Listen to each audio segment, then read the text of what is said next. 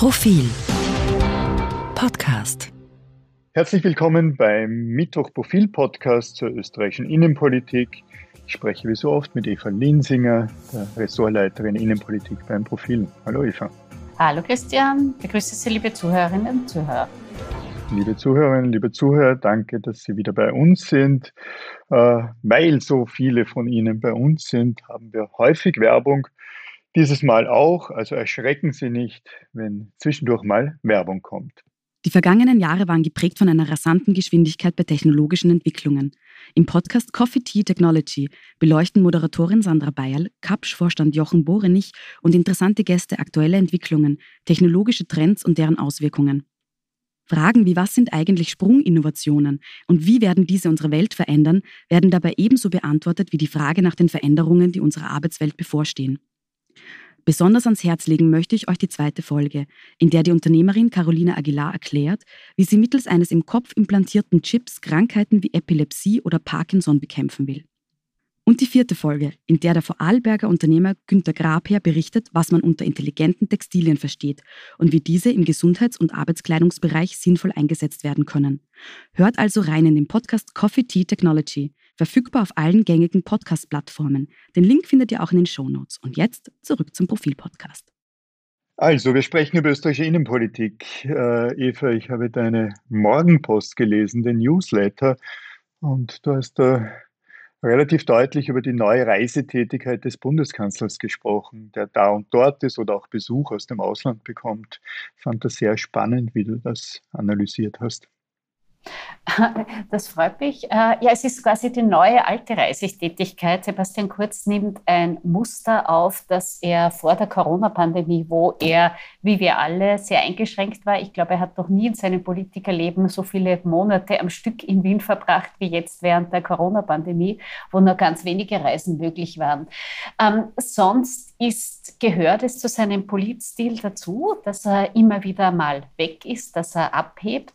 Äh, das ist jetzt auch per se nichts Schlechtes. Äh, provinzielle Politiker, Politikerinnen, die sich ausschließlich auf Österreich konzentrieren, äh, gibt es eh äh, überhauf und genug. Bei ihm ist es allerdings ein Muster. Ähm, er reist sehr viel mehr als alle früheren Regierungschefs. Er hat dabei auch immer einen eigenen Haus- und Hoffotografen mit, der ihn gekonnt in Schönbildern in Szene setzt, wie er mit internationalen Größen, Politgrößen spricht. Die sind meistens in der Zuhörerrolle zu sehen, eher in der Sprecherrolle. Und das ist für ihn natürlich auch ein Muster, um den Ungemach der Innenpolitik zu entfliehen und sich in andere Höhen zu begeben. Ob das diesmal wieder gelingen wird mit seinen Reisen, ähm, ist aber ein bisschen zu bezweifeln, oder? Wie du sagst, es ist zweischneidig. Ich kann mich gut daran erinnern, Werner Feimann, wie haben wir ihn kritisiert dafür, dass er sich für Europa überhaupt nicht interessiert hat, dass er ein Beiwagerl von Angela Merkel war, obwohl von der äh, von der anderen äh, politischen Fraktion kommen. Ich kann mich gut an ein Gespräch mit Werner Feimann relativ spät in seiner, ich glaube, achtjährigen Kanzlerschaft, als er dann irgendwie Interesse gezeigt hat an, an der EU. Es hat in seinen Augen geleuchtet und wie ein, wie ein kleines Kind, das ein neues Spielzeug hatte. Und es war fast schon erleichternd, dass der österreichische Bundeskanzler jetzt doch mal Außenpolitik macht. Also insofern ist es natürlich zweischneidig, wie du gesagt hast. Sebastian Kurz hat, das muss man ihm lassen, als, als Außenminister vor allem äh, Österreich durchaus wieder auf die europäische Landkarte gebracht. In vielen Fällen kann das vorteilhaft sein, wenn wir unsere Stimme erheben. Das kann ökonomisch vorteilhaft vorteilhaft sein, das kann wirtschaftspolitisch äh, im weiteren Sinn äh, äh, erfolgreich sein. Und da ist die Trennschärfe dann zwischen dem, was er für Österreich tut oder was er für sich selber tut oder was er für, die, für, sein Fort, für das Fortkommen der Volkspartei tu, tut, da ist die Trennschärfe nicht immer sehr leicht zu finden. Ähnlich natürlich mit Bildern. Äh, ohne Bilder funktioniert das nicht. Andererseits wissen wir alle, dass gerade vor Wahlen dann immer große Hektik ausbricht, weil alle Spitzenpolitikerinnen versuchen noch da oder dort ein schnelles Bild für den Wahlkampf mit einer der Größen der internationalen Politik oder auch der internationalen Wirtschaft zu finden. Aber ja, gerade in der Pandemiezeit hat man gesehen, dass, dass, dass Sebastian Kurz versucht hat zu punkten, wo es nicht sehr sinnvoll war. Ich erinnere an die niemals äh, gelieferten 400.000 zusätzlichen, äh, zusätzlichen Impfdosen. Also zweischneidig, würde ich sagen. Ja, und das eine ist natürlich, weil du über die Bilder gesprochen hast, äh, aus, nicht jedes Sprichwort ist falsch. Es gibt dieses Sprichwort, ein Bild sagt mehr als tausend Worte. Äh, und es gibt auch zu Recht eine eigene Kunstgattung, die heißt Fotojournalismus, ähm, wo wir eben versuchen, wo Medien versuchen, Politiker, Politikerinnen möglichst äh, realitätsnah abzubilden. Damit hat diese Haus- und Hoffotografie gar nichts zu tun. Das ähnelt mehr der Werbesprache. Das sind sehr schön in Szene gesetzte, ästhetisierte Bilder, aber das ist PR und nicht Journalismus. Ähm, wie auch immer, jedenfalls beginnt Sebastian Kurz jetzt wieder seine Reisetätigkeit. Er war in Berlin. Am Montag war EU-Kommissionspräsidentin Ursula von der Leyen zu Gast. Dann ist der EU-Gipfel. Kommende Woche ist dann ein Besuch bei Frankreichs Präsident Macron geplant. Was sich aber verändert hat, ist der mediale Empfang, der ihn begleitet hat. Gerade vor und während der Flüchtlingskrise hat Sebastian Kurz, damals noch ein Jungspund, ein aufstrebender Außenminister, äh, sich sehr geschickt in Szene gesetzt, auch als Anti-Merkel, als Gegenpol zur deutschen Kanzlerin. Es begann damals, dass er Dauergast war in vielen, äh, vor allem auch deutschen Talkshows, äh, dort äh, auch, äh, muss man sagen, gute Figur gemacht hat, weil er gut formulieren kann. Und damals begann eine Art internationaler Hype äh, um ihn. Er wurde in vielen internationalen, auch deutschsprachigen Medien in die Höhe gehoben und gelobt. Das hat sich umgekehrt. Jetzt gibt es äh, allein diese Woche im Spiegel, im Economist, äh, in der FAZ sehr kritische Geschichten, wo vor allem äh, Sebastian Kurz im Zusammenhang mit Korruption beleuchtet wird. Und solche Geschichten wie früher ähm, in der Bild, wo geschrieben wird, ach, so einen bräuchten wir auch mal in Deutschland, gibt es eher nicht mehr. Also er kann jetzt auch im Ausland dem Korruptionsthema, den Ermittlungen, Ermittlungen nicht mehr entfliehen. Ja, das internationale mediale Interesse an ihm ist gerade für uns Journalistinnen und Journalisten natürlich spannend, aber es ist kein Blasenthema, weil das ja zu einem guten Teil spannende Eliten sind, die schon, schon reflektieren, nachdenken und darüber nachdenken, was Sebastian Kurz eigentlich ist, was er bedeutet. Ähm, er, er war und ist natürlich als, als, als junger, kraftvoller Politiker für alle interessant. Er war in Deutschland besonders interessant, einerseits, weil er eine Koalition mit den Rechtsextremen eingegangen ist oder eingehen musste. Und da war das Interesse der ja, deutschen musste, Medien. kann man jetzt drüber streiten. Entschuldige, dass ich unterbreche. Ja, darum habe ich gesagt, eingegangen ist oder eingehen musste. Ich bin deiner Meinung, wiewohl ich es fast als alternativlos angesehen habe, ganz anders als im Jahr 2000. Darüber könnte man sprechen, ob es eine Alternative gab. Äh, äh, jedenfalls damals Deutschland darüber nachgedacht hat, naja, was heißt das, wenn die in Deutschland der AfD in eine Regierung gehen müsste? Wie geht man jetzt mit den Rechtsextremen um, was in Österreich natürlich spätestens ab dem Jahr 1986 äh, Usus war und das, das Ausgrenzen oder Nicht-Ausgrenzen. Und erst recht wurde es dann für die deutschen Journalistinnen spannend, als es in Österreich diese türkis- oder schwarz-grüne Koalition gab, weil durch die Stärke der Grünen in Deutschland ja Ähnliches in Deutschland auch passieren könnte, jedenfalls aber die Grünen wieder einmal in eine deutsche äh, Bundesregierung kommen könnte. Äh, könnten. Ja. Jetzt schalte ich kurz eine Eigenwerbung ein. Äh, über den einen Teil äh, dieser möglichen kommenden deutschen Regierung ist im kommenden Profil eine große Geschichte zu lesen, nämlich über die deutschen Grünen. Äh, Ende der Werbeeinschaltung. Gute Idee. Sollten uns immer mehr loben, weil wir es ja wirklich verdient haben. Was mir auffällt, weil wir da schon über Außenpolitik äh, sprechen, ist, wie kurz das Gedächtnis doch der internationalen Politik ist. Wie oft haben wir geschrieben, äh, Angela Merkel, die Deutschen oder auch von der Leyen werden Österreich und Sebastian Kurz niemals verzeihen, weil er dies oder das gemacht hat. Und dann sieht man dann doch wiederum die Bilder äh, und da, mit, mit einer vermutlich gar nicht so sehr gespielten Herzlichkeit.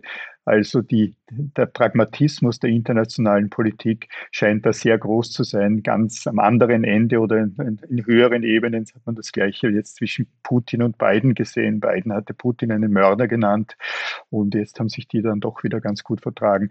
Aber das ist wohl ein eigenes Thema. Kein eigenes Thema ist sind, sind die Grenzen, die man vielleicht ziehen sollte. Wir haben Sebastian Kurz immer wieder da, da, dafür kritisiert, auch Alexander Schallenberg, dass er eigentlich, dass die roten Linien nicht zu sehen waren und hier wiederum ganz stark gegenüber Viktor Orban und unserem Nachbarland Ungarn. Wir erinnern uns daran, dass, er, dass Kurz irgendwann sagt, er habe jetzt keine Zeit, darüber nachzudenken, was in Urban, in, in Orban, in Ungarn gerade abgeht oder auch in Polen.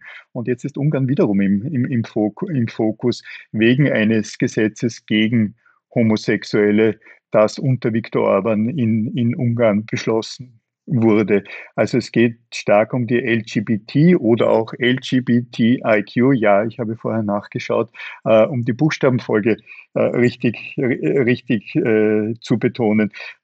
Es, es, geht um diese Community und da hat sich im Westen eine offensichtlich eine Wertegemeinschaft gefunden, die einerseits Ungarn als solches äh, verurteilt in der EU, andererseits die, die rund um die EM das Beleuchten der Stadien, nicht des einen Stadions in, in ich glaube, es ist die Allianz Arena, aber anderer Stadien in Deutschland ist doch ein, ein, ein sehr spannendes Symbol für eine westliche Wertewelt, das wir da sehen können.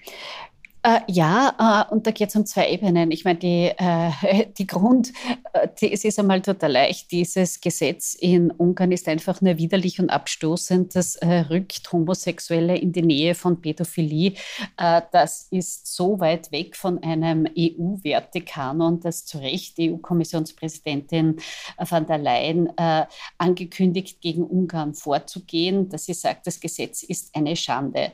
Dann ist aber etwas echt Hochnotpeinliches passiert. Österreich hat sich zunächst dieser Kritik der anderen EU-Staaten an Ungarn nicht äh, angeschlossen, hat zunächst äh, da nicht mitgemacht äh, und dieses, äh, diese gemeinsame Verurteile nicht unterzeichnet. Ähm, jetzt sehr spät äh, hat die ÖVP doch einen Kehrtschwenk gemacht Immerhin, äh, aber doch sehr, sehr spät. Also das ist einfach peinlich, sich da auf die Seite von Orban und nicht auf die Seite der EU zu stellen.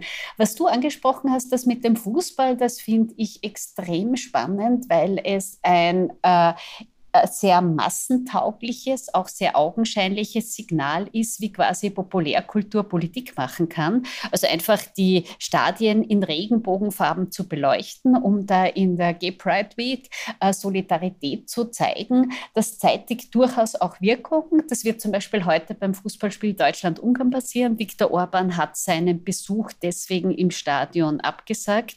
Ähm, klar, das ist umstritten. Ich finde aber gut, dass das passiert.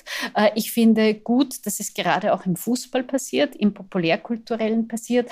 Äh, und der Umgang vom Fußball mit Homosexualität wäre jetzt ein eigenes Thema, also das auch viel tabuisiert wird. Gerade deswegen finde ich das gut, dass es passiert und damit bekommt die Diskussion auch eine Breitenwirksamkeit, die, Entschuldigung, liebe EU-Kommission, das sonst nie bekommen hätte, wenn es eine rein politische Debatte wäre.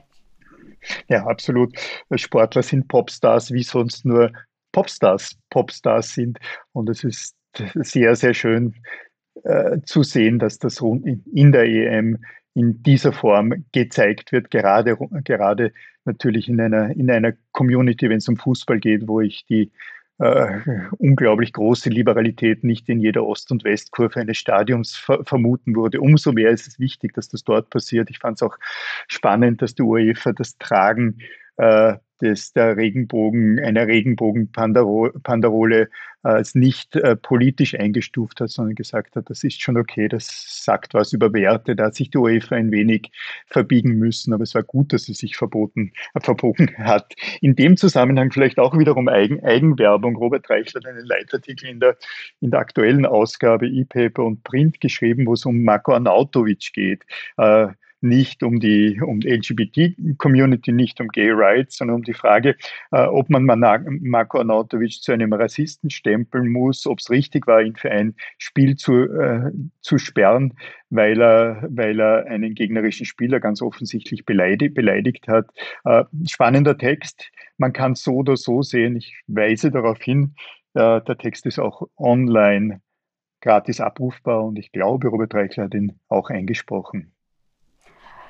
Damit wären wir eigentlich schon beim Schluss und bei der abschließenden Werbung, die immer dazu gehört, äh, für das eigene äh, Produkt angelangt. Wir planen auch für das kommende Heft, äh, wo wir gerade im Produktionsstress sind, eine ganze Menge spannende Geschichten, eben zum Beispiel über die deutschen Grünen, auch über ein für Profil nicht ganz typisches, aber sehr wichtiges Thema, über einen Chronik über einen äh, Mordfall. Mehr sei jetzt da nicht zu verraten. Bleiben Sie dran, bleiben Sie uns gewogen. Danke fürs Zuhören. Danke, Eva, liebe Zuhörerinnen, liebe Zuhörer. Ich bedanke mich auch bei Ihnen und wir hören einander wieder in der kommenden Woche. Auf Wiederhören.